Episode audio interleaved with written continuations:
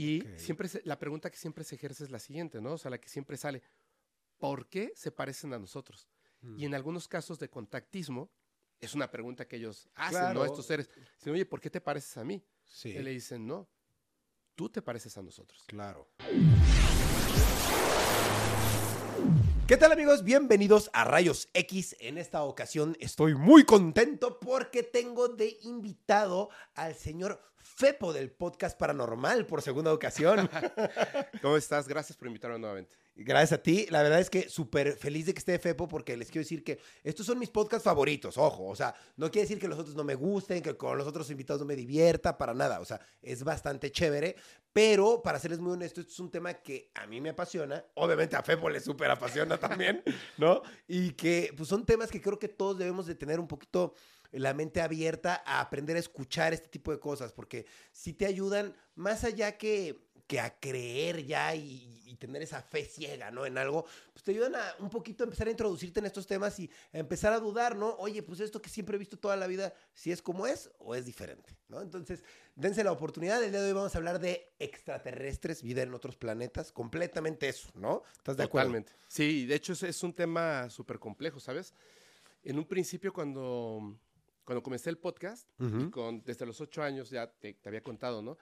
Eh, toda esta, pues, curiosidad por el Claro. misterio, la vida extraterrestre, el fenómeno no humano, paranormales y más. Ahora que, que vivo, pues, de estar todos los días conociendo personas, contactados, investigadores, eh, gente con experiencias tremendas, yo creo que nunca he estado más confundido en mi vida que ahora.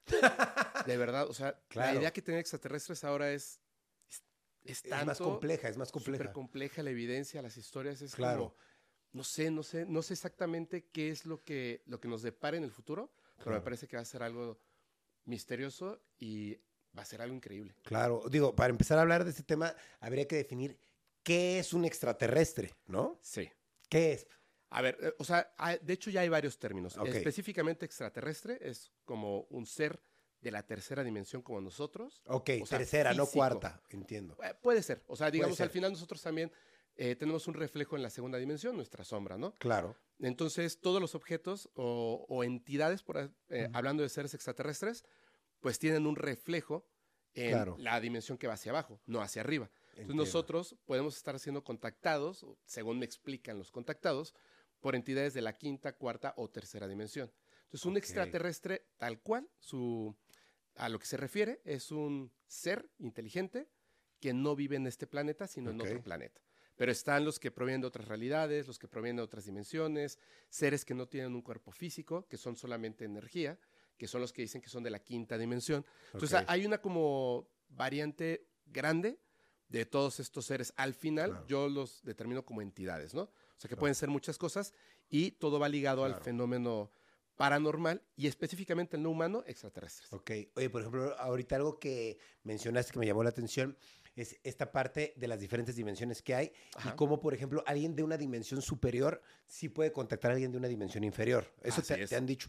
Pero, por ejemplo, si yo quisiera contactar a alguien de una dimensión superior, ¿se podría de alguna manera? Se puede. Se puede, Se ¿no? puede porque, eh, según lo que eh, hablan estas personas, los contactados y los investigadores a fondo, yo al principio honestamente no creía que fuera así. Claro, Sin embargo, ahora me parece que, que Sí sí, se puede. están en lo correcto, claro. solamente que falta mucho para que la ciencia pueda realmente este, Comprobarlo. comprobarlo. Pero las pruebas ahí están, ¿no? O sea, lo que pasa es que todavía no tenemos la capacidad ni el entendimiento para llegar a eso. Claro. Sin embargo, las personas que sí están en ese camino, pues sí es muy claro. El, el ejemplo es el siguiente.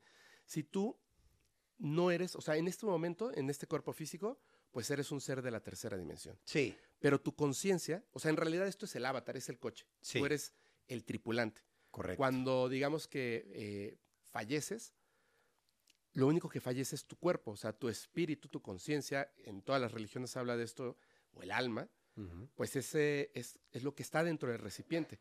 Esa conciencia no está en una tercera dimensión, está en una cuarta dimensión. Claro. Por lo tanto, si una persona puede lograr, digamos, separar viajes astrales, meditación, o sea, trabajar con su conciencia, con su espíritu, por supuesto en esa cuarta dimensión puedes contactar directamente con un ser de la cuarta dimensión. Claro, totalmente. A fin de cuentas, es tu energía y a lo mejor nada más tienes que estar en la vibración o en la entonación correcta para poder tener esa línea de comunicación, ¿no? Exactamente. Es, es una forma de comunicación que estos seres han intentado de muchas maneras contactar al ser humano. O sea, hay, de hecho, ahora estoy en, en una investigación así como bien grande, en varios capítulos que eh, están saliendo ahora, que tiene que ver con la comunicación extraterrestre. O sea, se han intentado Ok. comunicar con nosotros de forma binaria, literal, como hacemos nosotros, eh, eh, pues la construcción del software para las computadoras, ¿no? Claro. O sea, el sistema binario que tiene sentido porque,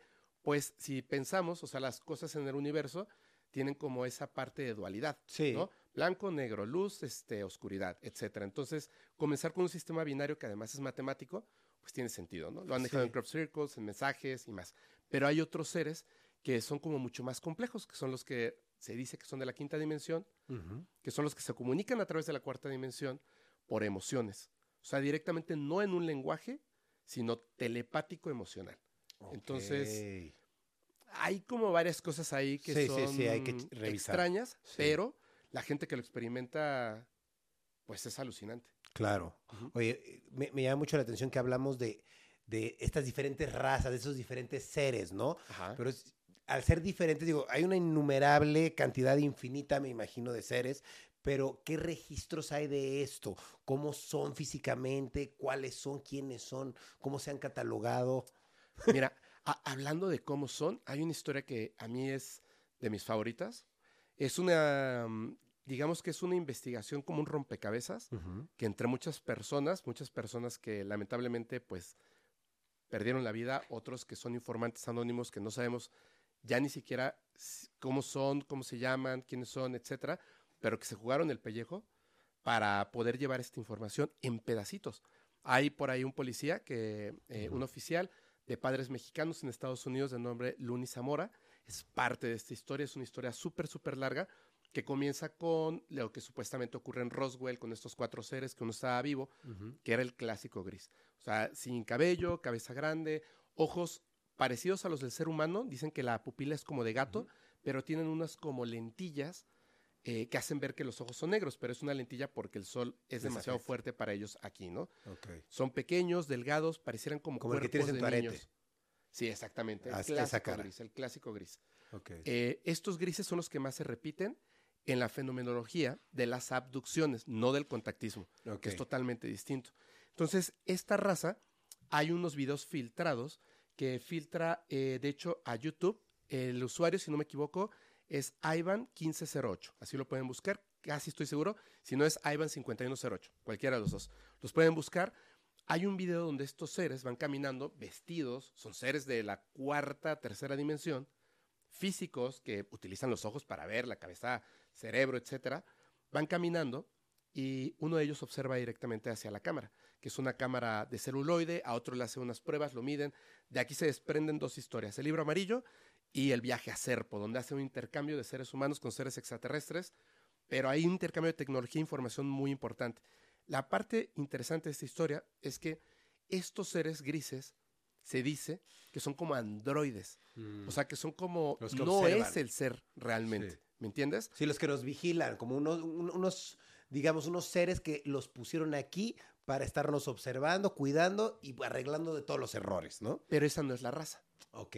En esta historia del libro amarillo, primero bajan estos seres en un encuentro que ya se había pactado, que es una historia súper larga, pero bueno, ya habían pactado hacer un contacto directamente con la persona que hablara por la humanidad, en ese entonces el presidente de los Estados Unidos, porque se determinaba por conciencia general en el mundo que ese era el hombre más importante de- del mundo, ¿no? Del planeta. Entonces con ellos hacen el contacto. Llegan a este encuentro programado y solicitan que no haya cámaras fotográficas ni de filmación, en aquel entonces Claro. celuloide. Pero ser humano infiltra unas cámaras. Y estos Mm. seres inmediatamente se dan cuenta. Por eso es que voltea directamente hacia la cámara. Ah. Y una persona que estaba ahí recibe el mensaje telepático de que todo, todo va a terminar porque infiltraron una, una Una cámara. cámara. Y habla con un oficial en ese momento y dice, ya se dieron cuenta. Y el oficial ya sabía de, de la capacidad de estos seres. Sacan las cámaras, se dan cuenta los seres de que ya escondieron las cámaras y el oficial pide, ¿quiénes saben dibujar? tomen papel y lápiz y dibujen todo lo que puedan. Así como en los juicios Ajá. en Estados Unidos comienzan a dibujar. De repente estos seres vuelven a ingresar en la nave en forma de huevo plateada que tiene un símbolo que parece como una flecha apuntada hacia arriba con un arco, Ok. que es el mismo que describe Luni Zamora. Suben a la nave, vuelven a bajar, seguidos de un ser. Un ser alto, moreno, que claramente no se parece a estos, totalmente humanoide, nariz aguileña, grande, ojos extraños, oscuros, pequeños, labios... Mira, tiene algo en la cabeza, tiene unas cosas aquí cerca de, de- de las orejas. Ok. Cuando tú ves ese dibujo que se, que se realizó de este ser, que no hay fotografía, Co- Ni ¿Cómo, filmación. ¿Cómo se puede buscar ese dibujo? te lo voy a dejar. Ok. Te lo voy a dejar. Ese ser tal cual, que además trae una varita que tiene como una serpiente, como una espiral, como la espiral del ADN en la mano, es lo único que tiene. Tal cual lo ves, parece un dios sumerio, un dios maya, Claro. un dios azteca, un dios egipcio, tal cual. Claro. Es muy interesante esto porque podemos pensar que lo que vieron nuestros ancestros no vieron dioses y no estaban equivocados. Claro, eran O sea, seres de otro planeta. Claro. Y específicamente esta raza. De hecho, yo Claro. cuando se lo mostraba a ciertas personas, es inmediatamente dices, ¿qué estás viendo aquí, no? Pues es un dios Anunnaki. O sea, es Claro. lo primero que, que pensaban, ¿no? Estoy Claro. viendo a Enki o estoy viendo este, este tipo de cuestiones. Yo lo veía y decía, bueno, a mí me parece como egipcio o azteca, pero es una representación de un ser extraterrestre que hizo contacto con los Claro. seres humanos. Ok. Nunca habló con nosotros, Claro. no se sentó, los que hablaron por él fueron estos seres grises. Y esa es una de, de tantas Claro. representaciones. Que, que- que, digamos, hay como un lugar donde puedas buscar las razas que existen, así como algún, algunas categorías o algo sí así. hay información, de hecho hay un, hay un documento filtrado supuestamente, pero es que no se puede como... eh, Conseguir en internet. sí se puede conseguir en ¿Sí? internet, pero, pero no se puede quizá eh, perfectamente decir esto es verdadero. ¿no? Hay, hay un documento ruso que habla de, de las razas de seres extraterrestres que supuestamente se, se filtra el gobierno. Hay una persona, no recuerdo en este momento su nombre, que habla que estuvo trabajando durante mucho tiempo y le hizo autopsias a seres extraterrestres, miles. Y te habla de muchísimos. Hay otros que te han hablado de los clásicos seres de cabeza grande, los grises, Claro. o sea, pero que además hay como tres o cuatro razas distintas que ellos reconocen solo de los grises. Insectoides, pleiadianos, arturianos, felinoides, o sea, hay una cantidad enorme. Lo que todos concuerdan es que estos seres tienen algunas cosas en común con el ser humano. Los ojos al frente, dedos, no todos tienen pulgares, eh, piernas, caminan erguidos. Y siempre se- la pregunta que siempre se ejerce es la siguiente, ¿no? O sea, la que siempre sale, ¿por qué se parecen a nosotros?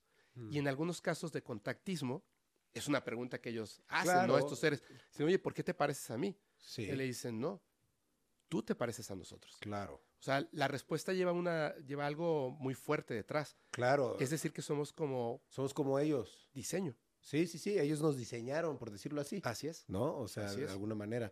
Esa sería una pregunta muy, muy curiosa, ¿no? Decirles, oye, ¿sabes qué? Pues, más bien, ¿por qué me parezco tanto a ti? O sea, qué, qué- qué curioso, ¿no? ¿Cómo, cómo se creó el universo? Seguramente ellos te lo pueden responder, ¿no? Algunos y de algunas cosas. Fíjate que cuando se habla de esto te dicen que no hay un inicio. Ok. Lo que pasa es que nosotros vemos el tiempo de manera lineal, que es lo que explican, y todo tiene que tener un principio y un final. Pero siendo que estos seres no lo ven así, o sea, están en otra dimensión y nunca hay un principio ni un final, ni siquiera en el tiempo, ¿cómo podrían determinar el inicio Claro. de, de algo que nunca ha tenido un inicio? Siempre ha existido. Sí. Es como medio complejo. Sí, está complejo. Ujú. Ok, ¿no? 100% está, está extraño. Es, es algo que a mí me gustaría preguntarles porque si digo, pues es una curiosidad, ¿no? ¿De dónde venimos? ¿Dónde inició esto? ¿Cómo, no? Eso sí hay una respuesta. Eso sí. Eso sí hay una respuesta. Y, igual eso es algo que podemos creer o no. A mí me parece Claro. que tiene sentido, sobre todo porque hay estudios del ADN humano que determinan que la última intervención, o sea, tal cual, Literal. matemáticamente hablando y, y genéticamente hablando, hubo tres intervenciones. La última fue hace tres millones de años, Órale. en el ser humano únicamente. O sea, hay, hay una firma de creador, hay un orden matemático que no cumple las reglas de la naturaleza. Sí. O sea que sí hubo mano ahí, ¿no? Y en la historia lo que se dice, supuestamente, según estos contactos, o lo que he podido recabar, que me suena más o menos lógico, es que en algún momento el planeta era como un zoológico. O sea, Ok. así se determina. No, no que fueran eh, cárceles donde estuvieran animales, Sí. simplemente habían animales que no estaban tan evolucionados como para desarrollar tecnología, conciencia propia, inteligencia, y solamente los observaban, así como hay un montón de planetas eh, alrededor del cosmos. Una raza, específicamente cinco, que tienen una cosa que se llama el, consi- el Consejo de los Cinco, una raza muy antigua que no tiene cuerpo físico, y cuatro más, deciden en algún momento que el planeta, porque el planeta como que lo solicita, Mm, el planeta solicita que se genere vida inteligente. Y entonces toman a un primate evolucionado y comienzan a hacer eh, estas modificaciones y pasa de ser un zoológico a un laboratorio. ok. Luego de que, pero el nombre como tal porque están haciendo pruebas con el ser humano, ¿no? Generan al ser humano. Con el tiempo lo dotan de una conciencia única, que eso es lo que nos hace especiales, y pasa de ser el laboratorio a lo que se reconoce como la universidad, donde otros seres que están en esta cuarta o quinta dimensión, o sea, espirituales, como nosotros, pueden decidir entrar a un cuerpo nuevo, humano, para vivir las experiencias terrenales de aprendizaje, que eso supuestamente es lo que estamos haciendo todos y cada uno de nosotros. Entiendo. Es decir, sí somos especiales, aunque nuestro cuerpo en este momento Es terrenal. sea un experimento terrenal. Claro. Sí somos especiales. Pero podemos, eh, bajo este concepto que me estás diciendo, en teoría podría morir y decidir retornar aquí o en, otro, en otra raza. Exactamente. Dependiendo de qué hiciste, o sea, si pasaste las pruebas que tú mismo te colocaste, Ok. que es interesante. Por eso dicen que revisar los registros akáshicos puede ser trampa. Porque si sabes que tú seleccionaste los problemas que estás viviendo en la vida porque tienes que aprender algo espiritualmente, o sea, en un Claro. tiempo inexistente, pues entonces enfrentarías los problemas de una manera, o sea, yo sé que esto está pasando porque yo lo decidí Claro. y con todo le voy a entrar de frente, ¿no? Creo que es más interesante el hecho de que no lo sepas, aunque esté ahí la información, y Claro. decidas conscientemente cualquier prueba que se me ponga, la voy a enfrentar. Ok. Que es mucho de la información que dan estos seres, fíjate. Qué padre. Sí, claro. Normalmente cuando contactan es por esto mismo, ¿no? Para ayudar, para ayudarte a superar este tipo de cosas. Sí, como influenciar a que seamos mejores seres. Seres, es literal. Oye, y algo que me llamaba la atención ahorita que estábamos hablando era sobre dónde viven, ¿no? ¿Dónde están, no? O sea, esto, esto es una, pues, una pregunta que todos nos hacemos, ¿no? Y, y yo muchas veces lo analizo y digo, yo siento que una de dos, o están aquí, ¿no? Y no los vemos porque están como en otra dimensión. Y cuando tenemos un nivel de conciencia, pues mayor, o somos unas personas mejores, por decirlo así, sin mala intención, pues llegamos a verlos y tenemos este tipo de contactos. Pero están aquí, aquí viven. Así es. ¿no? O eh, vi- viven en otros planetas, ¿no? Que dicen, hay vida en Marte, hay vida en la Luna, del otro lado de la Luna. ¿Sí hay vida en otros planetas? ¿O están aquí viviendo? ¿O dónde? ¿O, o tú qué opinas? Fíjate, fíjate que la respuesta es ambas. Ok. Hay, hay un libro muy interesante que se llama eh, Entrevista al extraterrestre, Ujú. donde habla un poquito de esta raza que se llama el dominio. ok. Por supuesto que no tiene sentido que una raza tridimensional como nosotros, cada vez que queramos visitar un planeta, salgamos desde el planeta Tierra, viajemos hasta el planeta. ¿Qué onda? ¿Cómo estás? Te saludo, te doy un mensaje y me regreso al planeta Tierra. Claro, físicamente no, no es práctico. Aunque puedas doblar el espacio, de todos modos tienes que recorrer una distancia. Sí. Entonces lo que hacen estos seres es que van aumentando su dominio, pasando a tener más este, eh, planetas bajo su dominio, Ok. cinturones de asteroides, satélites naturales o artificiales como la Luna, y entonces están cerca de sus dominios. Cuando necesitan contactar, digamos que literalmente pasan de la Luna, donde hay un montón de razas, directamente a la Tierra. Hay otros seres que tienen la capacidad tecnológica, pero ellos dicen que es una tecnología espiritual. Está bien raro. Ok. Todo es con su mente, no, no hay maquinaria tal cual construida, o sea, directamente con la mente programan la realidad, programan lo que nosotros reconocemos como materia y energía, lo programan con la mente y entonces es como abrir un portal, o sea, pueden estar aquí y no al mismo tiempo. Entonces, esas historias donde de repente se materializa una imagen de algo en la habitación, eh, una nave como de plasma, no está viajando está como doblando el espacio, pero la realidad y está apareciendo. Estos seres se supone que no, no es que vivan en un planeta. No tendría sentido si no son físicos. Claro. O sea, si no tienen un cuerpo físico, ¿por qué estarían caminando sobre un planeta? Y otros que dicen, por ejemplo, Marte, que en algún momento tuvo vida en la corteza, hoy en día se supone que tiene vida dentro del planeta. Las sociedades Abajo. inteligentes, físicas como nosotros, comienzan a vivir dentro del planeta, donde no hay huracanes, donde no hay terremotos, donde no hay este, tormentas eléctricas, donde si golpea un, te- un meteorito, pues, No hay problema. pues no pasa nada, ¿me entiendes? Entre paréntesis, claro Sí, que sí, siempre claro. va a haber un cataclismo, ¿no? Sí. Y es eso. Entonces se dice que provienen de las Pléyades, de diferentes satélites, de eh, esta luna de Júpiter, de Saturno, de, de Venus. Dicen que hay un poco de vida. De hecho, está comprobado en la atmósfera que, en efecto, hay algún tipo de vida en Venus y Marte. O sea, hay muchísimos lugares. Órale. Oye, ¿y tú crees que se hacen pasar por humanos? O sea, a veces se infiltran en la sociedad y puede ser que estés hablando con un ser humano y digas, porque muchas personas sí tienen ese, tú eres de otro planeta, le dicen, ¿no? Y creo que sí hay veces que hay gente que dice, esta persona es fuera de este mundo, pero no nada más por, por cómo se ve, sino por a lo mejor lo que se, se siente, lo que te hace sentir la persona, ¿no? Así es. De hecho, eh, hay dos cosas ahí que está bien rara. Está el hibridaje, Ok. que hay este... Como un Hércules, que son mitad dioses, mitad... eh, Más o menos. Algo así. Exactamente. entiendo. De hecho, em, si viene el capítulo donde, digo, no lo quiero decir exactamente yo, ah, no pasa nada. En el capítulo que grabé con el señor Jaime Maussan, me contaba algo específicamente de Stan Romanek. Stan Romanek es un contactado que después le, le pusieron unos cargos de lo que no se puede ni siquiera hablar. Claro. Em, y esta persona parece ser que es un híbrido, tal cual, entre un extraterrestre y un humano. Pero hay muchos más. O sea, no es como nos los han contado que estos seres reptiles que se convierten en humanos, la reina Isabel, etcétera, sino está la parte del hibridaje y está además, como lo que comentábamos hace un momento del recipiente que es el cuerpo, personas que en espíritu son de otro planeta y después, cuando vuelven a hacer la conciencia, deciden venir aquí. Yo tuve una entrevista, te lo contaba hace ratito, una persona, y directamente en el programa le pregunté así de frente, le dije, oye, ¿tú eres un extraterrestre? Porque quedamos en que íbamos a hablar 100% honestos.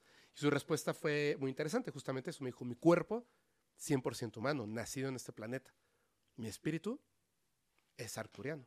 Oh, órale. Entonces hay como esas dos vertientes y sí, o sea, yo creo que puede ser posible, ¿no? Estoy abierto a muchas cosas ahora. Claro, no, y hay que estarlo para hablar de estos temas, ¿no? Claro.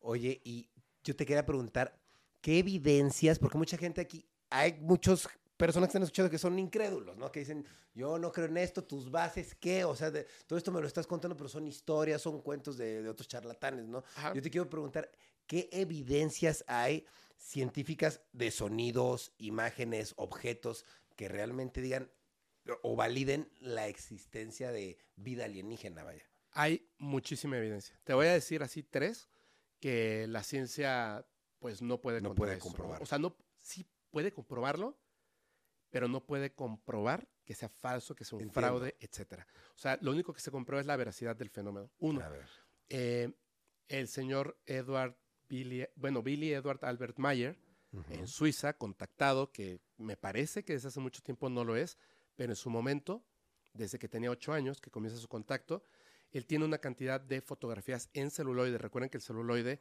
es, eh, es material con partículas de plata, o sea, es como una Polaroid. Esta persona, sin un brazo, sin conocimientos, tiene una cantidad de fotografías y filmaciones, filmaciones mientras está fotografiando una nave que programadamente se detiene frente a él, enorme, y estas, estos celuloides, estas fotografías, donde se muestran naves y, bueno, muchísimas cosas, fueron entregadas a varias personas que hicieron los estudios correspondientes, uno de ellos, ganador del Oscar por eh, los efectos especiales de la película 2001 Odisea del Espacio de Stanley Kubrick. Y en todos estos materiales, que fueron 96 eh, negativos, celuloide en 8 milímetros y 16 milímetros, todos determinaron lo siguiente. Tuvo que haber un objeto ahí, muy grande, irradiando energía, sin cables, flotando o levitando, moviéndose tal cual como se presenta, sin lugar a dudas. O sea, esto no es un fraude.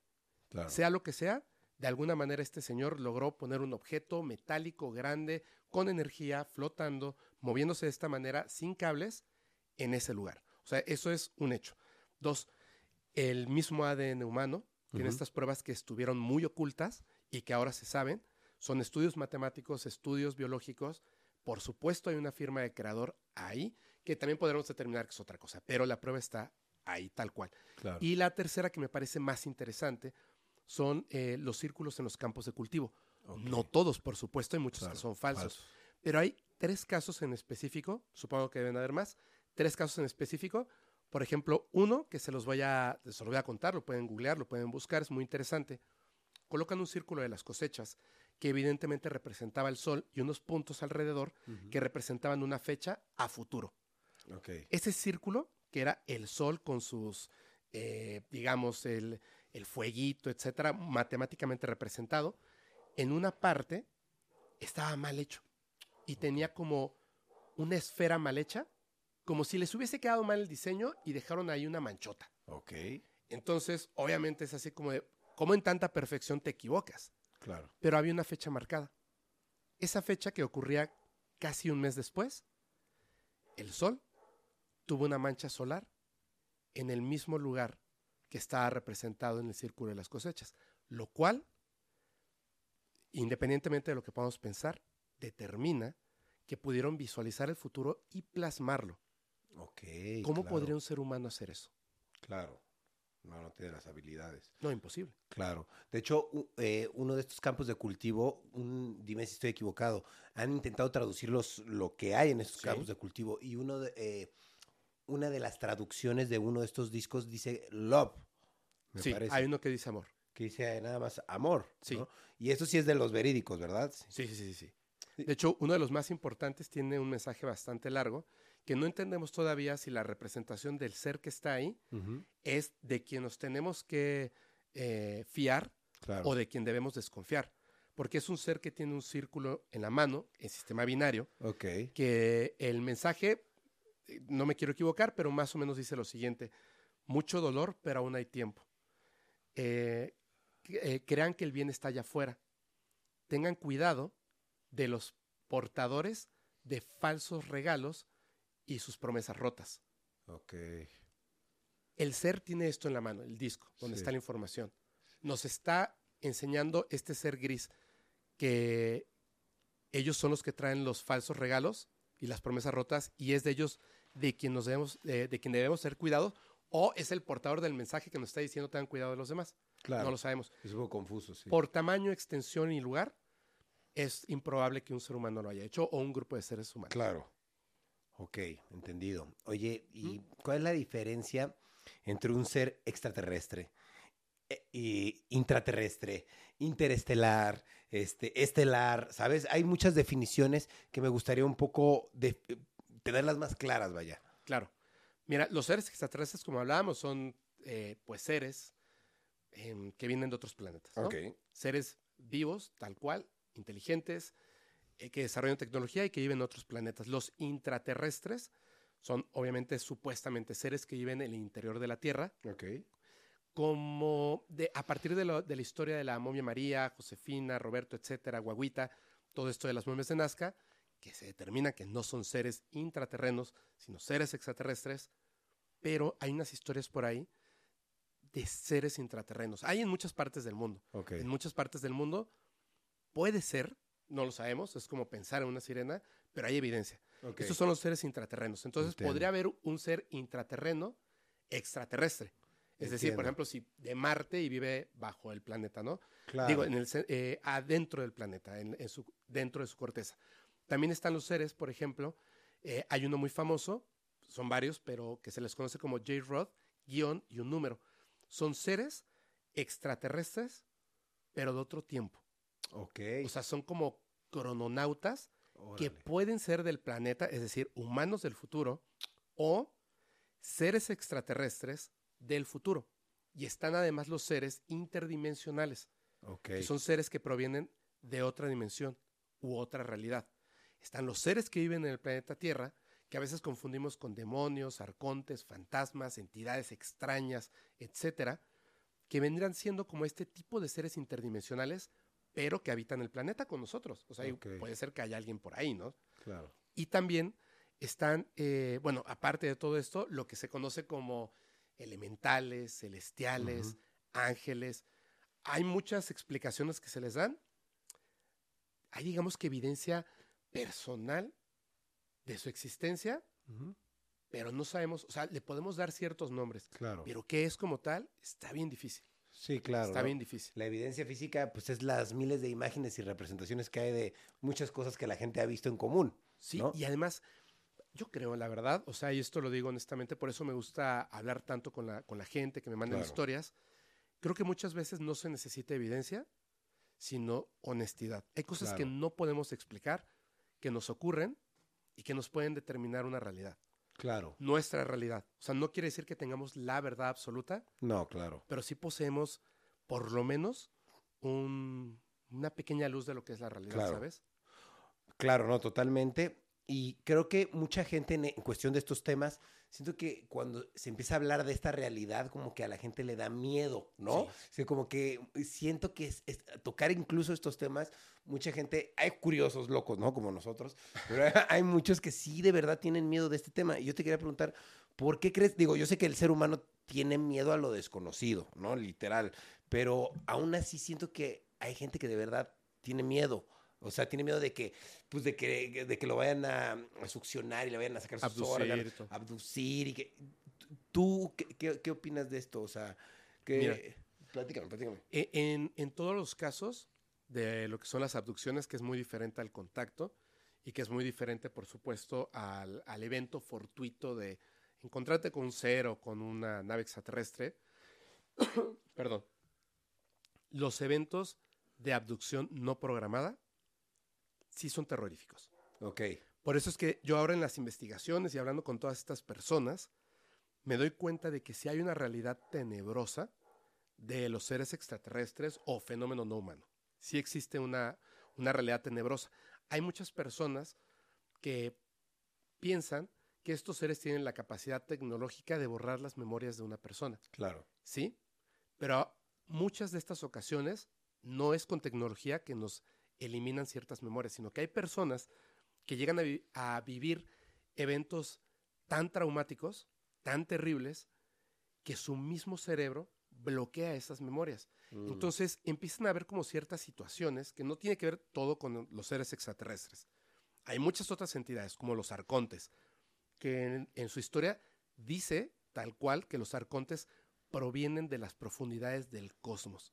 No tienen un cuerpo físico y se alimentan de la energía que produce el ser humano, especialmente los pequeños, los niños, las niñas, claro. cuando tienen miedo o dolor. Entonces ellos provocan que exista esta, este ambiente propicio para el miedo. Claro. El ser humano tiene esta capacidad bien grande, tú lo sabes, o sea, esta parte de vibración. Cuando tú dices, esta persona me vibra chido, pero también hay veces que llegas y dices, uy, no, No. sé, mejor, mira, de lejitos. De la misma manera, cuando las personas tienen experiencias de este tipo, de contacto con seres de luz, extraterrestres físicos, entidades eh, con el nombre que les quieran dar, inmediatamente sientes algo y a tu cuerpo no le puedes mentir. Es decir, yo he soñado, por ejemplo, con mi abuela fallecida que me daba un mensaje. Ok. Por supuesto no tenía miedo. La veía totalmente distinta de como yo la reconocía porque la vi muy joven, Claro. pero sentía cariño, amor, paz. Cuando vi la nave a los 11 años, que fue como, digamos, una cuestión ahí de conexión telepática, estaba muy chico, sentí emoción, pero, pero emoción de, de felicidad, como reconocer a un amigo que no has visto en mucho tiempo. Sin embargo, en ciertos momentos que he llegado a estar como en conexión y con historias que se cuentan, inmediatamente hay algo en tu cuerpo que te dice cuidado, como cuando estás cerca de un animal venenoso. Entiendo. No te tienen que explicar que un alacrán es peligroso. Claro. Tú ves un alacrán, inmediatamente te alejas. Y en cambio ves un cachorrito y lo quieres Sí, claro. acariciar, ¿me entiendes? O sea, es como que hay algo en ti que reconoce lo que es bueno y malo. Como un eh, sexto sentido, se Sí. puede decir, ¿no? Sí, exactamente.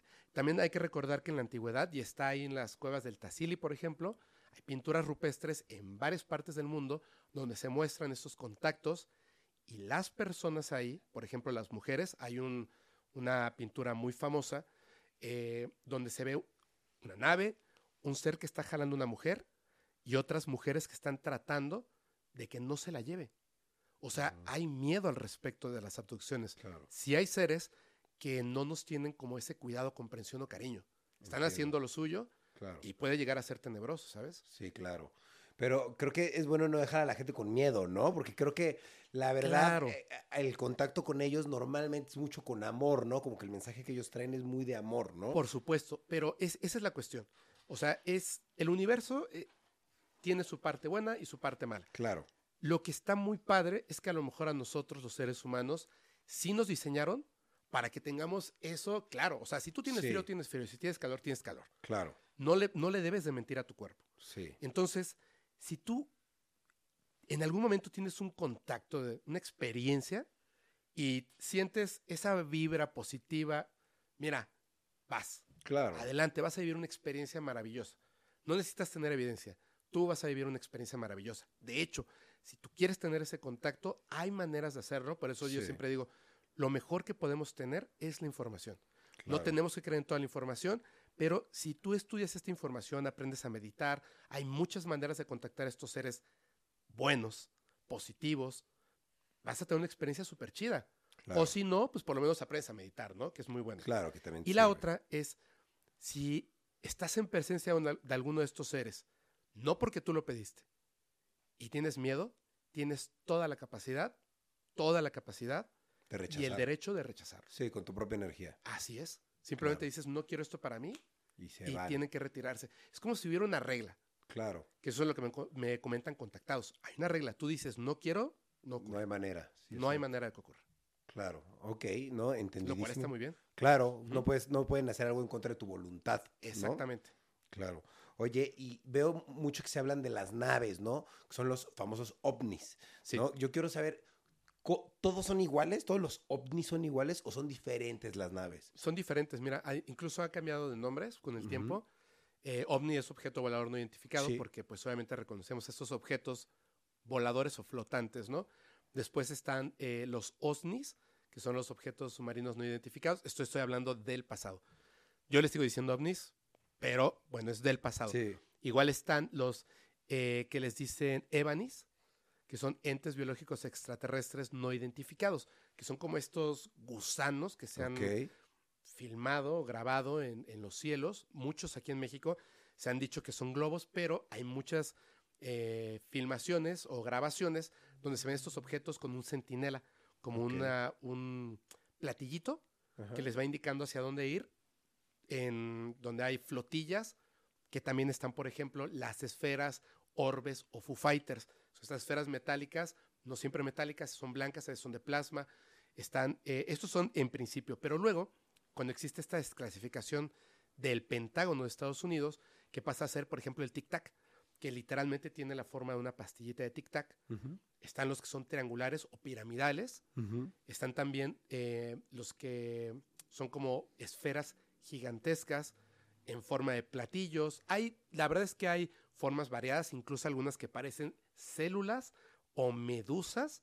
Hay otros que se esconden y parecieran o forman como lo que pareciera una nube, pero al final ahora se les llama objetos transmedio, porque este mismo, mismo objeto, gracias a que tenemos estaciones espaciales, satélites, eh, visiones por pilotos militares que están en comunicación constante y además con estas eh, radares, están observando un objeto que no produce calor, que no tiene turbinas, que no tiene ventanas, con una tecnología impresionante, que está surcando el cielo, que hace movimientos imposibles para la tecnología humana, totalmente imposibles, incompatibles con la vida, incompatibles con la física, lo cual es súper interesante, hacen ciertos movimientos en el cielo y de repente descienden, entran al mar, continúan avanzando sin perder eh, velocidad, sin generar una explosión masiva al caer a 16 mil kilómetros. Mm. Imagínate, 16 mil kilómetros contra el mar. Contra el mar, sí. Como si hicieran la realidad a un lado, ¿sabes? Claro. Como si entonces, estuvieran flotando entre la realidad, ¿no? exacto. Y van así, bajo el mar, suben, vuelven a regresar, digamos, a nuestro espacio aéreo y en un momento a otro, en una velocidad impresionante, salen al espacio exterior, Disparados. lo captan satélites, se quedan ahí un momento y después vuelven a bajar y regresan bajo el mar. O sea, pueden navegar en cualquier Claro. tipo de, de atmósfera, ¿me Claro. entiendes? Entonces ahora se les reconoce como objetos transmedio. En el Inter les pusieron en español FANIS, Mm. fenómeno aéreo no identificado. Ok, La entendido. Universidad de, Sí, de sí, los sí. ovnis. Hay varios entonces. De- De hecho, Muchísimos. yo- yo vi una imagen de, digo, aprovechando el tema reciente de Turquía, ¿no? Que, que, que tembló. A las bimanas. Sí, que fue un- como un ojo, ¿no? Gigante, una Ah, nube. sí. Una Padrísimo. nube rarísimo. ¿Eso sería un- un- una nave, tú crees? ¿O qué sería? No, ¿Sabes? Eh, Parecía como un ojo turco en el cielo. Pareciera un ojo turco. Me parece más bien, o quiero pensar que, que más bien era como una forma de comunicación. Sí, ¿verdad? Es decir, era una nube tal cual, pero había una inteligencia confeccionando Eso, un, un ojo sí. en Turquía. O sea, Claro. no medio mundo trae aquí Es el ojo turco. el ojo turco. O sea, era como un, una, un mensaje. un mensaje y tembló después, ¿no? Entonces, como qué locura, ¿no? ¿No Wow. podría ser un mensaje eso? Total y absolutamente. Claro que sí, ¿no? Totalmente. Sí, es que tenemos que estar muy atentos porque Claro. estos seres hacen mucho eso, ¿eh? Sí, Muchísimo. Desde historias del Mothman hasta contactados y que nos, no nos ad- advierten para que hagamos algo y lo evitemos, claro. sino simplemente como tengan precaución, ¿no? Sí, Nada más. totalmente. Oye, y bueno, ya está de más, pero de todos modos lo quiero hablar, de que, pues, los dioses egipcios, hindús, todo esto, pues son muy parecidos a seres de otro planeta, ¿no? Muy o sea, parecidos. parecen los, su color, sus formas, sus cabezas. Pues, probablemente podrían ser seres de otro planeta, estamos de acuerdo, lo dijiste hace rato. Te lo iba a preguntar, pero tú mismo lo Sí, dijiste. es que me parece que nosotros a partir de que hemos estado durante muchas generaciones viviendo bajo creencias religiosas, lo- o sea, no, no tengo nada en contra de ninguna religión, simplemente el concepto humano de reconocer que existe algo más y que es Claro. divino.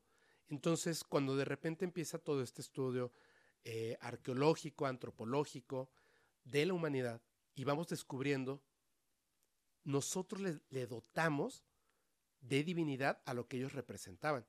Pero si nos fijamos muy bien, por ejemplo, específicamente con los egipcios o los sumerios, ellos no se refieren a ellos como entes divinos, sí creadores del ser humano, por supuesto, y de muchas cosas. Por ejemplo, ¿cómo, cómo podrían ellos eh, hablar de terraformar? Crearon la Tierra. Pero no significa que la crearon de la nada, sino la Tierra ya existía y la terraformaron. ¿Cómo ellos hablarían de la creación de un mono que evolucionan por medio de, de- tecnología en el ser humano? Pues ellos nos crearon. Somos nosotros hoy en día los que decimos, ah, esos eran sus dioses en los que creían. No, ellos determinan claramente.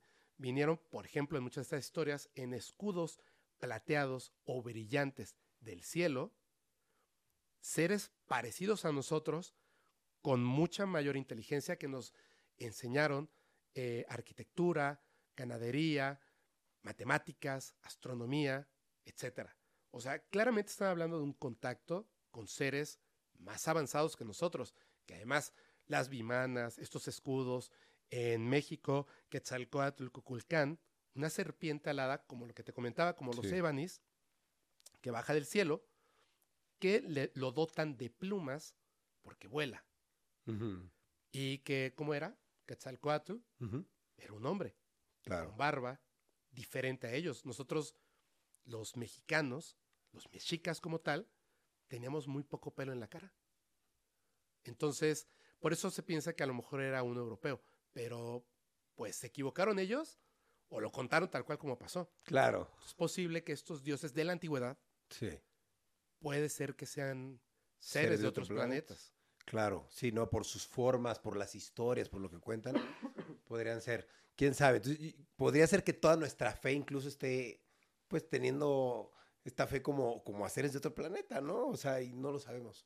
Mira, es que yo creo que en un principio sí pensaba que, que el estudio, o bueno, de estos seres extraterrestres o las historias, yo sí pensaba que estaba pelado con la religión. Ahora me doy Sí, cuenta Que van de la mano. de que está pelada con la creencia religiosa, más Sí. no con Dios. Claro. Y con Dios me refiero en general. En muchas de estas historias de contactismo, obviamente es una de las primeras preguntas que le quieres hacer a un, a un ser extraterrestre, ¿no? Claro, Eh, ¿Existe Dios? claro. Y me encantan sus respuestas, porque es como dudoso, sí, pero no lo que tú crees. Claro. O sea, nosotros sí sabemos que existe Dios, ustedes pueden sentirlo, pero no es lo que ustedes creen. Es como si todavía es- no comprendiéramos totalmente el concepto, claro, pero de exacto. que existe algo, algunos dicen de estos seres que es una conciencia total. De la vida. de claro, todos. eso- o sea, nosotros éramos parte de ese Dios y ellos también. Sí, claro. Y hay otros que dicen que es una eh, energía no consciente de sí misma, pero Mm, creadora de la vida. Ok. Incluso hay otros que dicen que hay un punto específico en el universo donde está Dios y que llegan razas distintas a observarlo. No, nunca nos dicen cómo es, pero surge vida.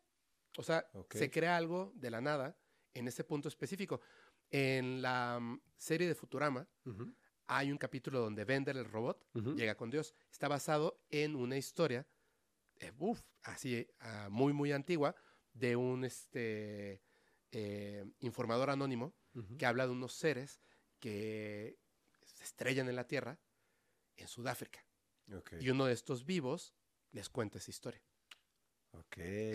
Está, Sí, es súper interesante, es divertido. Sí, sí, sí. Oye, y ahorita que estábamos hablando de, la- de las naves, eh, yo, yo, digo, no que lo vi, pero me han platicado, ¿no? Que, que pues han visto muchos avistamientos en los volcanes de la Sí. ciudad de aquí, de cerca de México, ¿no? Y en todos los volcanes en general creo que hay muchos avistamientos, ¿no?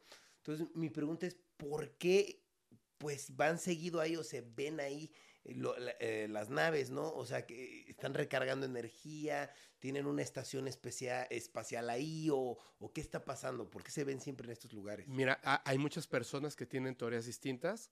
El señor Jaime Maussan tiene la teoría de que, por lo menos en el volcán Popocatépetl, aquí, hay una base eh, dentro del volcán, ¿no? Sí, le creo.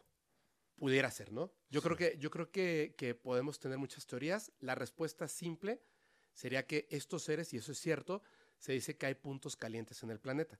Todos estos puntos calientes donde son muy visibles estas visitas de naves extraterrestres, son puntos donde hay una energía geomagnética fuerte. Volcanes, focos tonales, eh, lugares donde también, o sea, estas culturas antiguas decidieron, aquí vamos a poner eh, la metrópolis. Claro. Justamente puntos donde hay mucha de esta energía extraña. Hace unos días fui, de hecho, con, con Carlos Clemente, Johanan Díaz, eh, Sebastián Amigo, que es el hijo de Jaime Maussan. Nos invitaron a Peña de Lobos. Yo vi una esferita ahí de las que les dicen que son este, eh, brujas un amigo, Alex Myers, logró tomar una fotografía porque hay, supuestamente es un meteorito, ¿no? Que cayó, que esta es justamente la peña.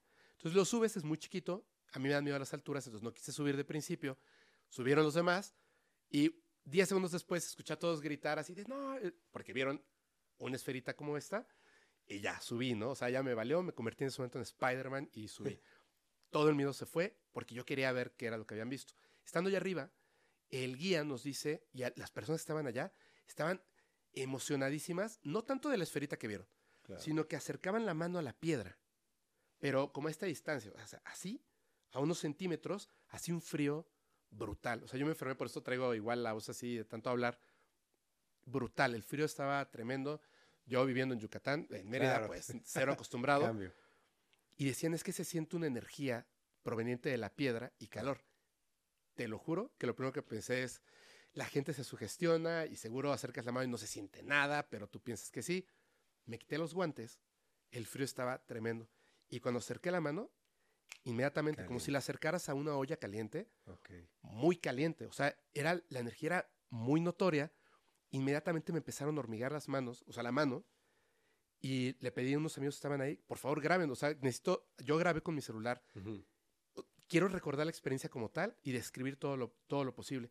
Y entonces me quedé pensando, ¿y si la piedra está caliente? Claro. Y nada más es tu imaginación. Y la toqué. Por No supuesto, la piedra estaba helada. Órale, qué Súper loco. interesante. Y es un punto donde además de, bueno, Sí, eh, las historias que cuentan en nahuales, duendes y más, claro. hay muchísimo avistamiento Ovni, ovni. También, Peña de Muchísimo. Bernal, Peña de Bernal, sí, Tepoztlán. Tepoztlán. Claro. Que a lo mejor es un volcán, pero tienen como muchos minerales, a lo mejor, ¿no? Así es, También. así es.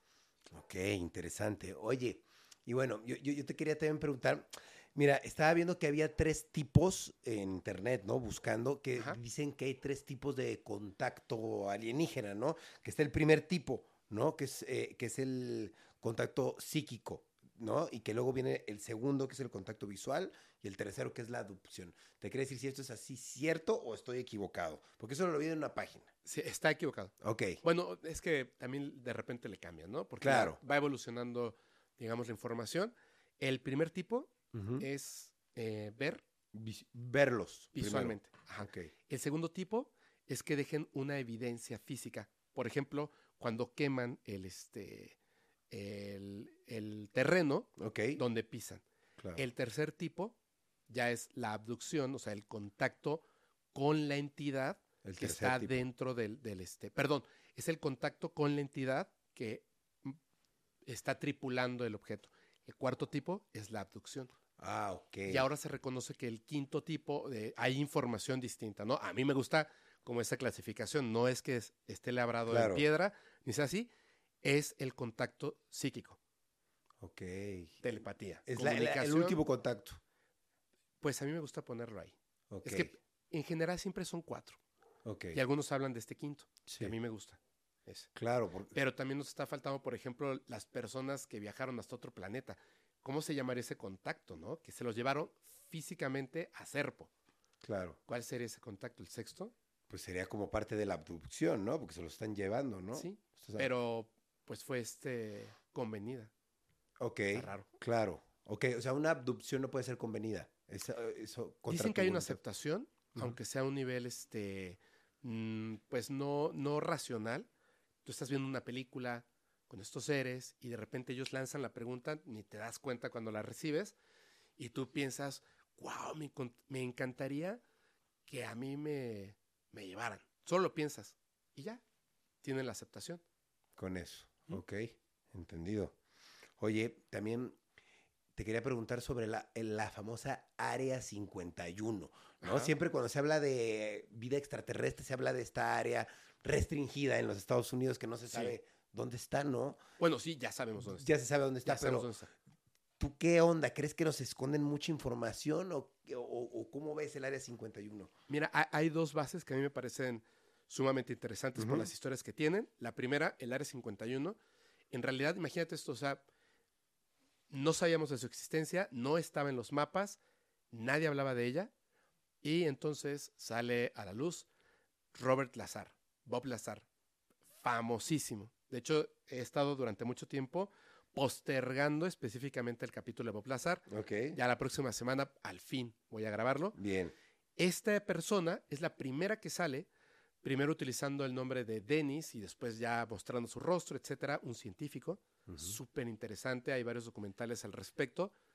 Eh, pero a mí es la, mm, es la persona que más información nos, nos ha dado a luz acerca de estas bases, de los seres extraterrestres, sus naves, tecnología y mucho más. ok. Esta persona fue la primera en decir que existía el Área 51, el S4 específicamente, Ujú. que es una zona, y nosotros le decimos hoy en día a esa zona, Área 51, por él. Ok, O sea, no, no existía el término porque no existía. claro. Y él nos demostró que estaba ahí. O sea, imagínate cómo podría mentir una persona que está sacando a la luz una información tan delicada. Claro. Y por otra parte está, por ejemplo, que a mí me parece súper interesante, la base de Dulce. Philip Schneider, que tuvo un encuentro tremendo, que, que, bueno, al final le dieron desvivimiento. Ok. Es una historia súper, súper fuerte. Y también otra persona de nombre Thomas Castello, en la base de Dulce, que habla que son varios pisos hacia abajo, 11 o 13 o quizá más. Él trabajaba ahí en la parte de cámaras de seguridad y tenían, por ejemplo, a seres grises caminando en los pasillos solamente para, porque eso dice que son como androides, para leer eh, la mente de las personas, para saber precisamente si iba a haber alguna filtración de lo que estaba pasando ahí. Es terrible lo que hacían ahí, pero lo que hacen ahí seres humanos, en conjunto con una raza de seres extraterrestres y los experimentos que realizan, al grado que decía que el piso, si no mal recuerdo, era el 7 o el 9, se le conoce como el pasillo del terror. Así, Nightmare Hall, donde hay personas que él notó en el periódico que en esa zona de Nuevo México desaparecían niños, niñas, mujeres, hombres, que desaparecían sin dejar rastro y él veía que estaban ahí.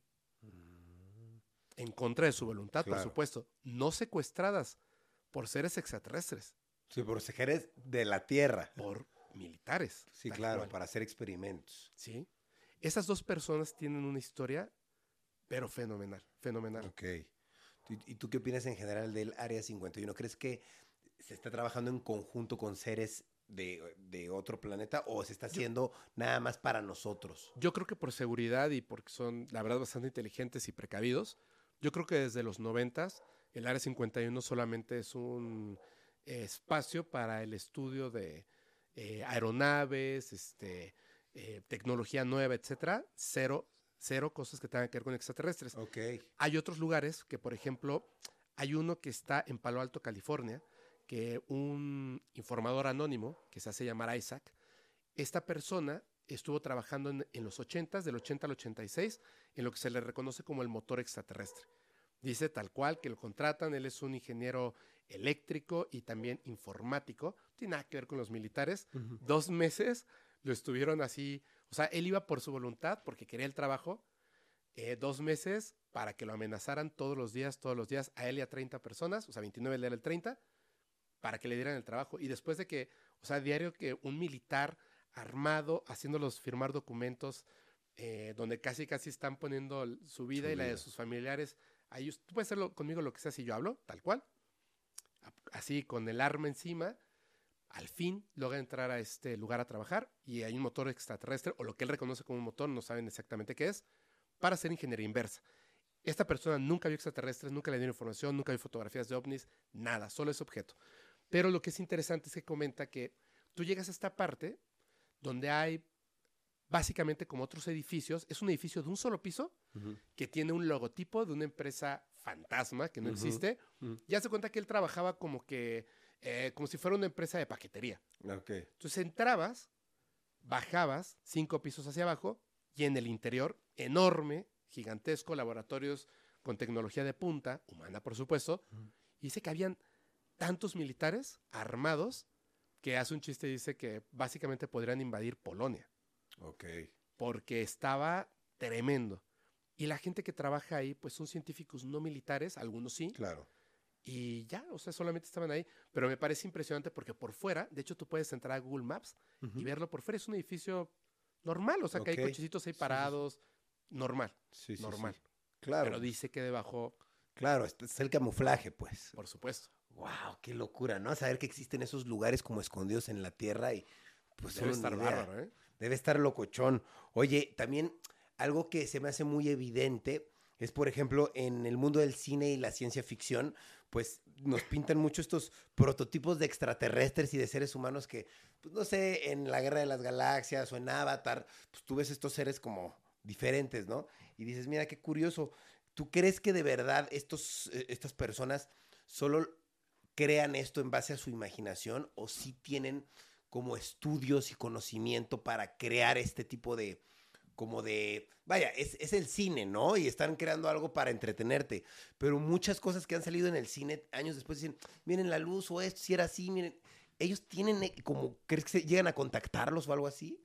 Mira, no es que los contacten, pero sí hay una, hay una función que, que, tiene, digamos, este gobierno oculto que está estudiando todo esto de la vida extraterrestre, la tecnología y más, donde necesitan preparar al ser humano para ciertas cuestiones, donde además tienen un como win-win. Si tú ves naves de un cierto tipo eh, en el cine, en la televisión, y 10 años después comenzamos a verlas, las personas que te cuentan acerca de esto o de estas experiencias parece que están mintiendo, ¿cierto? Sí, Porque ya lo habíamos visto antes en el cine. Claro. Lo que hacen es que van filtrando cierta información a ciertas personas que pertenecen a círculos específicos. Y recuerda también que el ser humano eh, es creativo, pero en base a la observación. Es decir, nosotros no inventamos la rueda, sino Claro. que vimos objetos esféricos, como a lo mejor un tronco, cayendo y evidentemente descubrimos que de esa forma las cosas giran, ¿no? Claro. Y van más rápido. Entonces, van soltando cierta información. Por ejemplo, ya ahorita aquí les mencioné hace ratito lo del viaje a Serpo, que es una información súper chida, que tiene que ver con una de las mejores investigadoras de este fenómeno, Linda Moulton Howe. Ustedes pueden ver esto. Hay un programa eh, completo en el canal, un capítulo completo al respecto, pero hay mucha información por ahí, porque no es exclusiva, solo una investigación. Hay información ready, etcétera, de este intercambio de seres extraterrestres.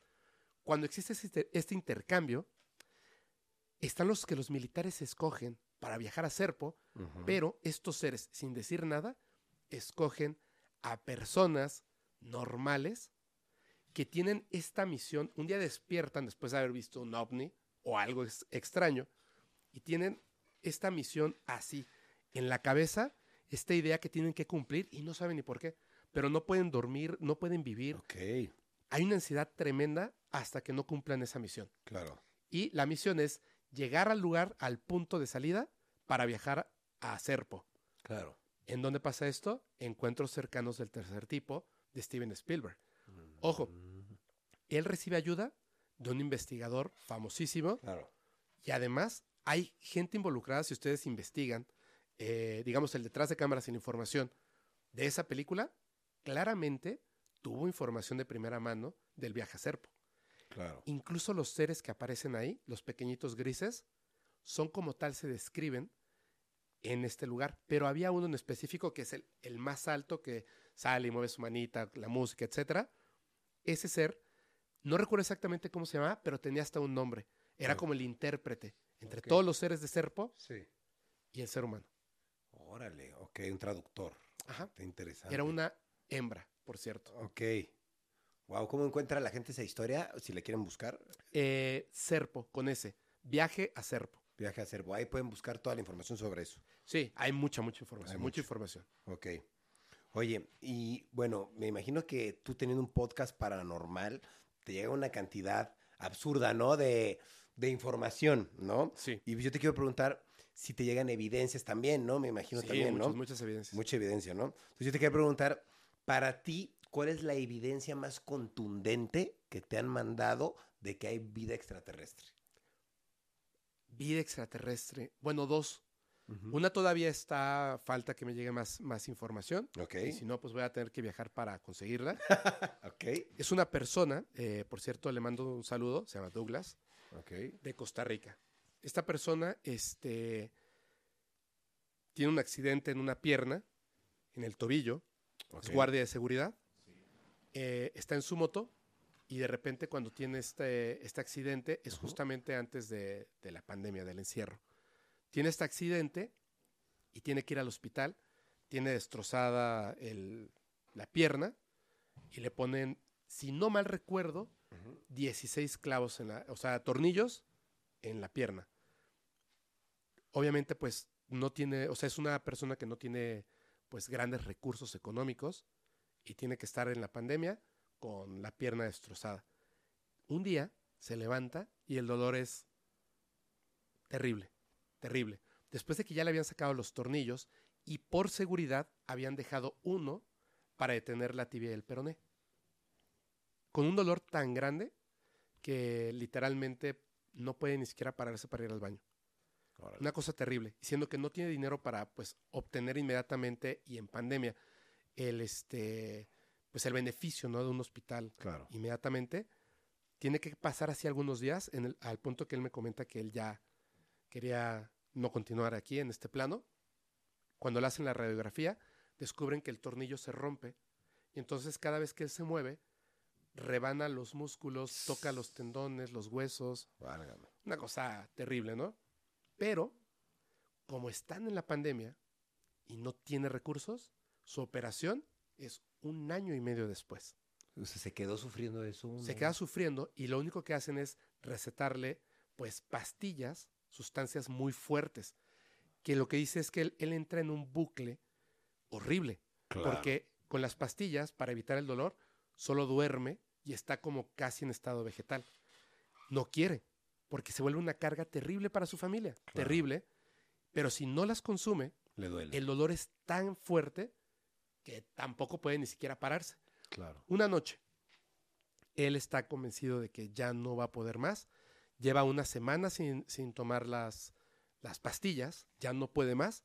Y entonces, viéndose el cielo, dice, lo que sea que esté ahí, si alguien puede escucharme, él piensa muy fuerte, si alguien puede escucharme, por favor, ayúdenme, no puedo más. Esa noche se despierta cuando escucha un ruido, hay una luz en la habitación y cuando la luz comienza a bajar, hay tres seres totalmente el clásico ser extraterrestre, pero alto, delgadísimos. Se espanta, dice que esta experiencia dura más o menos cinco minutos. Se espanta, horrible. Y el primer ser que está ahí lo observa y le pone una idea en la cabeza. No te muevas, te vamos a ayudar. Y él no se mueve, con las manos, dice que algo comienza a hacer en su, en su pierna. Él siente como la pierna se está enfriando al punto de congelarse, tal cual. Y él voltea hacia arriba y de repente tiene curiosidad y los observa. Físicamente están ahí. Pero le da mucho miedo porque es algo que nunca ha visto. Claro. Es un ser que un- nunca ha visto. Claro. Cinco minutos más o menos, terminan. El ser lo vuelve a voltear a ver. Cuando él observa al ser, le dice, terminamos, vas a estar bien. Irradia la luz nuevamente, hay un chasquido. Lo primero que hace es tocarse la pierna y está congelada. Y dice, wow, o sea, está congelada y con mucho cuidado se levanta, la toca y dice, mejor ni la muevo. Se vuelve a acomodar, se acuesta a dormir. Al día siguiente su esposa le dice, Douglas, ¿estás bien? Dice, sí, ¿por qué? Porque te paraste y fuiste caminando tú solo al baño. Se da cuenta de que su pierna está perfectamente bien. Y me dice al final del correo, del primer correo, amigo, hoy jugué fútbol. Los médicos no se explican cómo. Cancelaron, por supuesto, la operación y eh, tiene que mandarme las radiografías Claro. de cómo quedó su pierna. Ya entiendo. De cómo quedó su pierna. Para Pero hay una intervención ahí. Esa es una. Y la segunda, me manda una persona. Tenían un telescopio de estos, pues a lo mejor que puedes comprar, ¿no? Así como muy fácilmente. Y estaban observando estrellas y cosillas Claro. cuando ven un ovni. Y el ovni se queda ahí parado. Entonces veían el, la forma del platillo con una como fuente de energía en la parte de abajo. Le toma fotos con su celular y apunta mientras el otro está apuntando con el telescopio y le dice, ya lo tengo ahí. Entonces con el celular lo pega a la mirilla y graba video. Se ve, o sea, el telescopio no logras ver todo el ovni Claro. ves como que solamente el motor o la fuente de energía.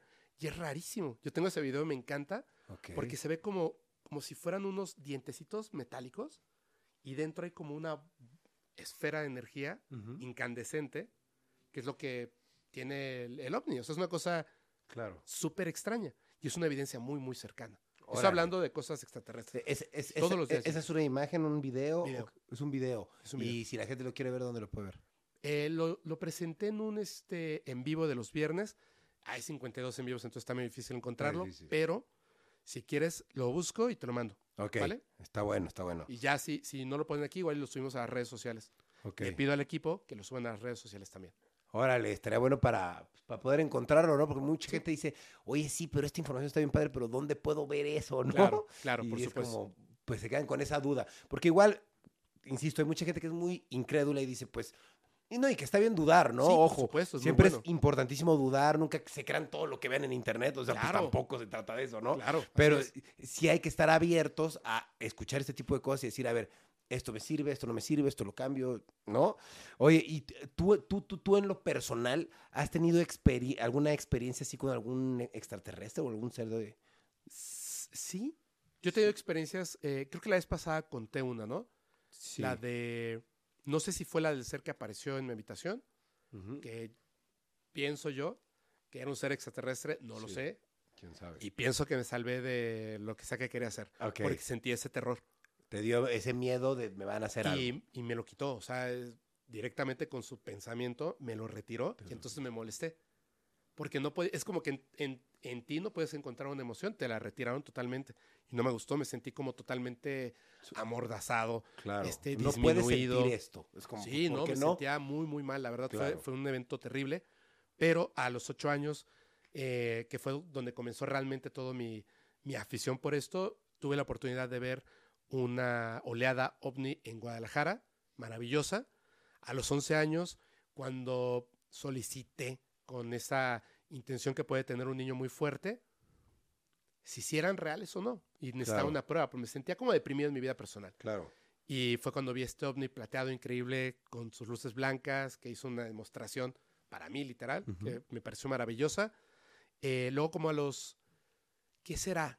Ah, bueno, un poquito antes, como a los nueve años o algo así. Sí, como a los ocho o nueve años, vi una oleada ovni en México cerca de Navidad, pero como que nunca la contaba, porque como estaba muy chiquito, uno de los más grandes dijo que se trataba de aviones del ejército.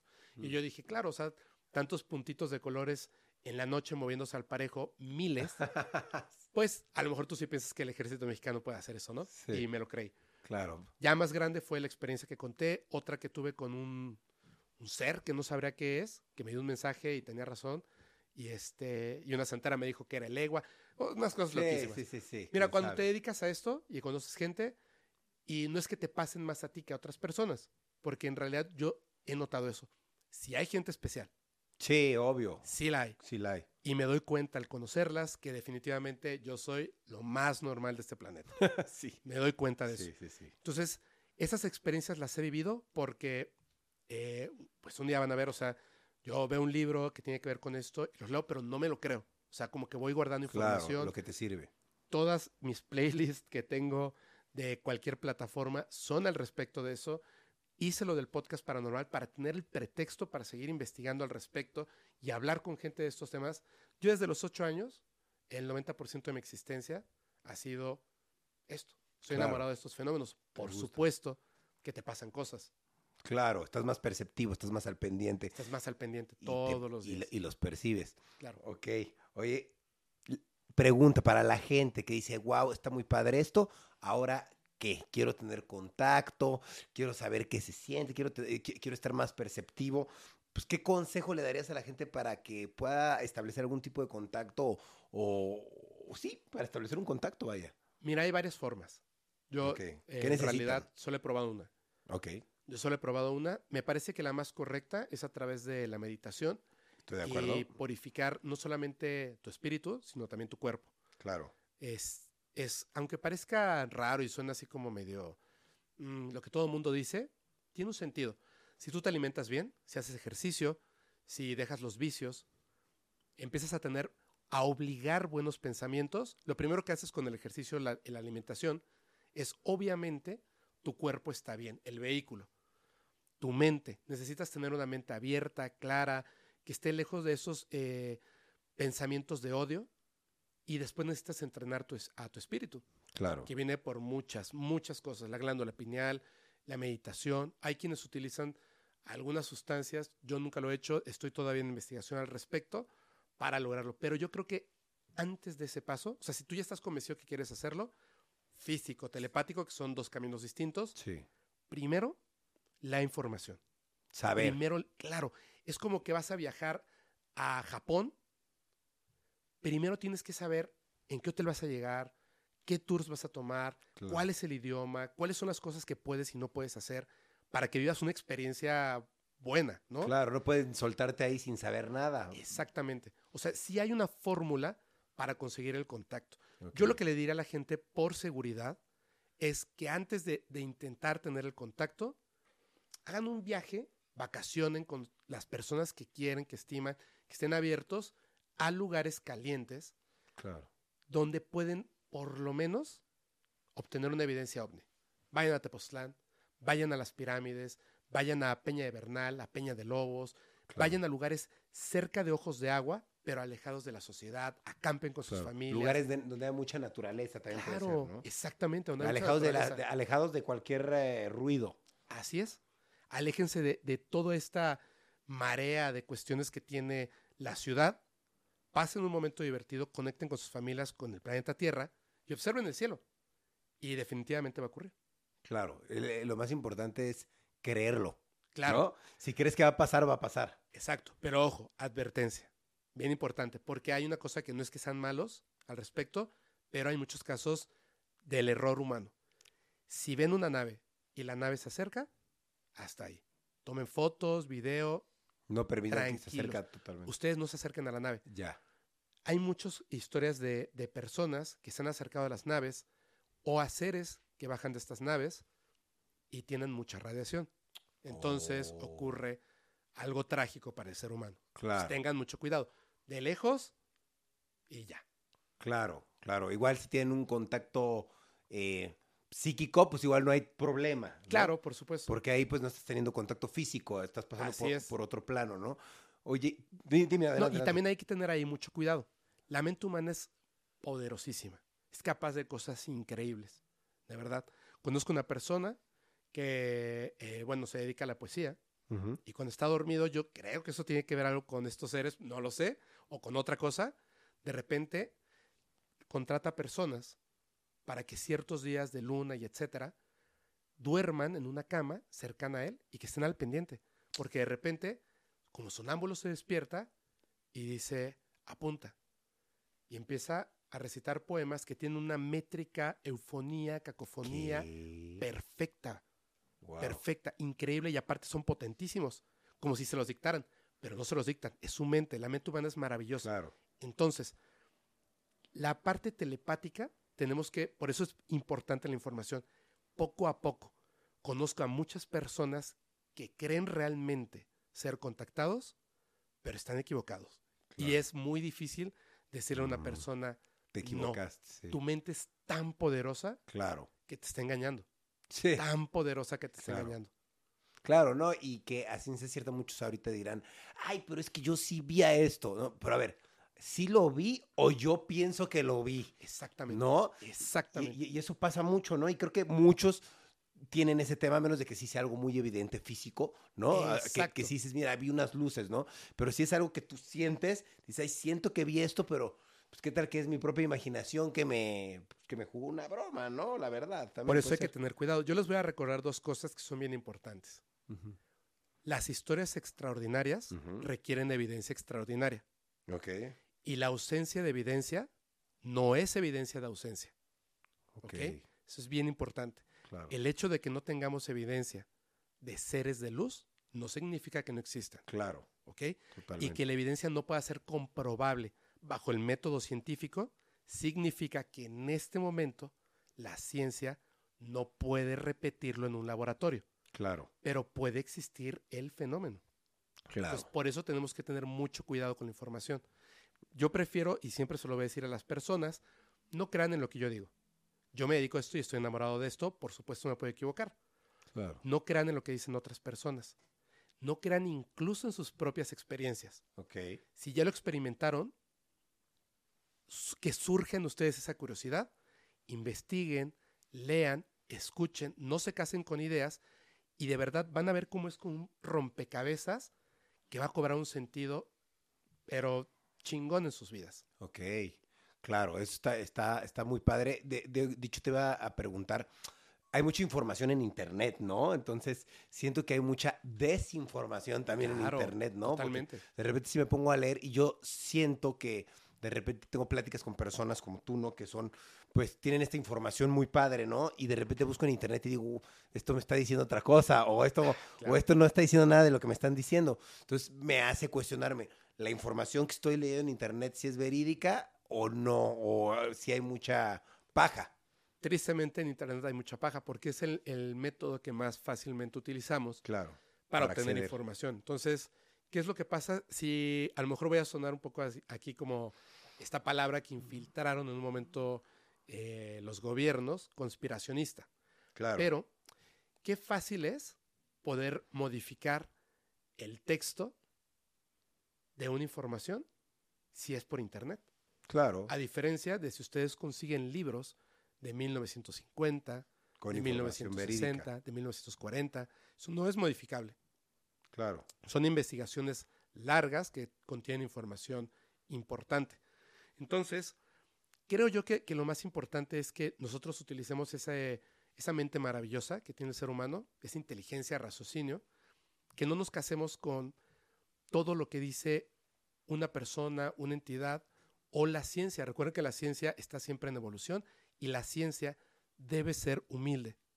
No puede explicarlo todo, pero si no lo explica no quiere decir que no exista. Entonces tenemos que utilizar nuestro conocimiento propio, nuestro juicio propio, y a partir de eso, lo que te hace clic. Yo creo que la intuición, incluso con información, es más importante que lo que puedas obtener simplemente de una persona. Claro, ok, perfecto. Oye, pues te quería agradecer por haber venido por segunda ocasión de invitado aquí al podcast. La verdad es que, pues, me encanta tener este tipo de pláticas. Me parece súper padre también como que no solo platicarlo, sino que la gente también pueda llevarse algo de la información. No, no, nada más, ah, pues escuché eh, unos cuantas locuras, sino qué puedo hacer yo, ¿no? Y creo que algo muy padre es que que, yo les me gustaría compartirles que no sé si tú estás de acuerdo en que la conexión de uno de para poder conectar con estos seres pues creo que empieza con uno mismo no totalmente nunca la conexión nunca empieza por fuera que muchas veces eso creo que es un error por el que todos empiezan que dicen voy a empezar a ver a ver qué me encuentro hacia afuera y la verdad es que tienes que empezar a ver hacia adentro para poder interiorizar lo suficiente y poderlos ver. Y la verdad es que ellos pues, no se muestran con personas que pues estén malintencionadas o sean malas o que sean agresivas o que tengan pensamientos malos.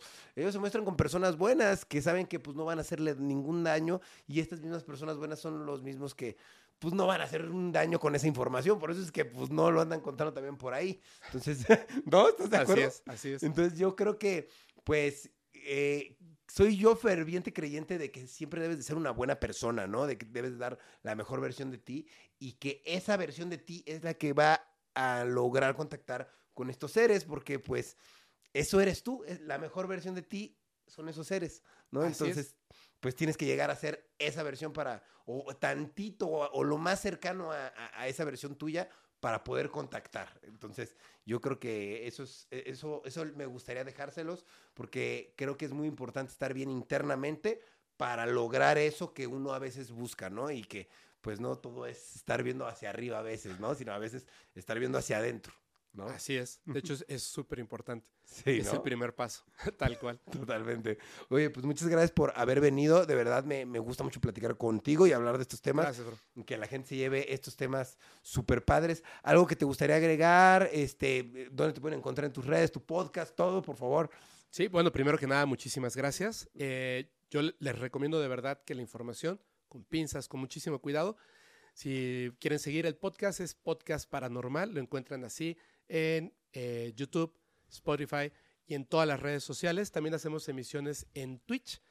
Y si me quieren mandar sus experiencias o evidencias, por favor, al correo electrónico fepo.podcastparanormal.com. Muchísimas gracias a todos. Perfecto, muchísimas gracias Pepo, te lo agradezco mucho. Y muchísimas gracias a ustedes por estar viendo o escuchando Rayos X donde sea que estén, no importa la galaxia o el tiempo, espacio o dimensión donde estén, lo importante es que lo están escuchando y que se los agradezco mucho. Y recuerden que todo, para mí, todo es posible, lo importante es que tan abierta tengas tu mente para poder percibirlo, es todo. Nos vemos, cuídense y cambio y fuera.